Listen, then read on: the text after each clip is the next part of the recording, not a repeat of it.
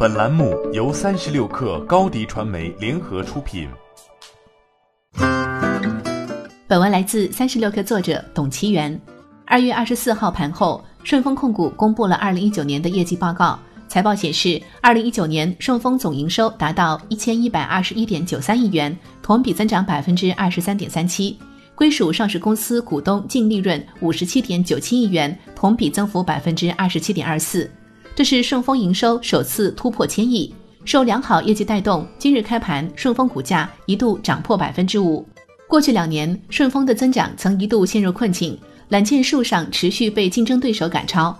二零一九年五月最新的快递行业信息显示，中通快递五月份的业务量超过十亿件，以百分之十九点三的市占率占据上市快递企业的榜首，其次是韵达的百分之十五点六，圆通百分之十三点七，百世百分之十一点七，申通百分之十点八，顺丰的市占率只有百分之七点三。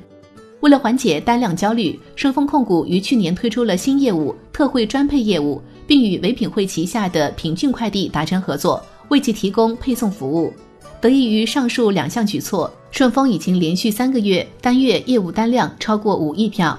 在财报中，顺丰也肯定了新业务给财报带来的正向影响。顺丰控股表示，公司营收增长主要受益于快运和供应链等新业务板块收入继续保持高速发展。除了二零一九年年报外，顺丰还公布了一月的快递服务业务经营简报。一月份春节期间，多地物流只剩下顺丰，这使得作为物流配送主力的顺丰单月业务量实现逆势增长，并且全月实现营业收入一百一十六点二八亿元，连续第三个月保持在百亿元以上。其中，供应链业务爆发，实现营业收入四点七八亿元，同比增长百分之四百五十五点八一；速运物流业务实现营业收入一百一十一点五亿元，同比增长百分之十点六四。二零二零年一月二十六号。国家邮政局建议春节期间优先选用邮政、顺丰、京东。有媒体统计显示，京东加顺丰在春节期间业务量或将达到百分之七十。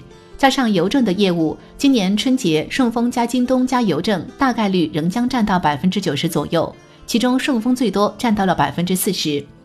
目前中国大陆处于全面复工状态的大型快递企业只有中国邮政、京东物流、顺丰控股。受疫情影响，一季度顺丰的强势地位或许还将保持。欢迎添加小小客微信 xs 三六 kr 加入三十六氪粉丝群。高迪传媒，我们制造影响力。商务合作，请关注新浪微博高迪传媒。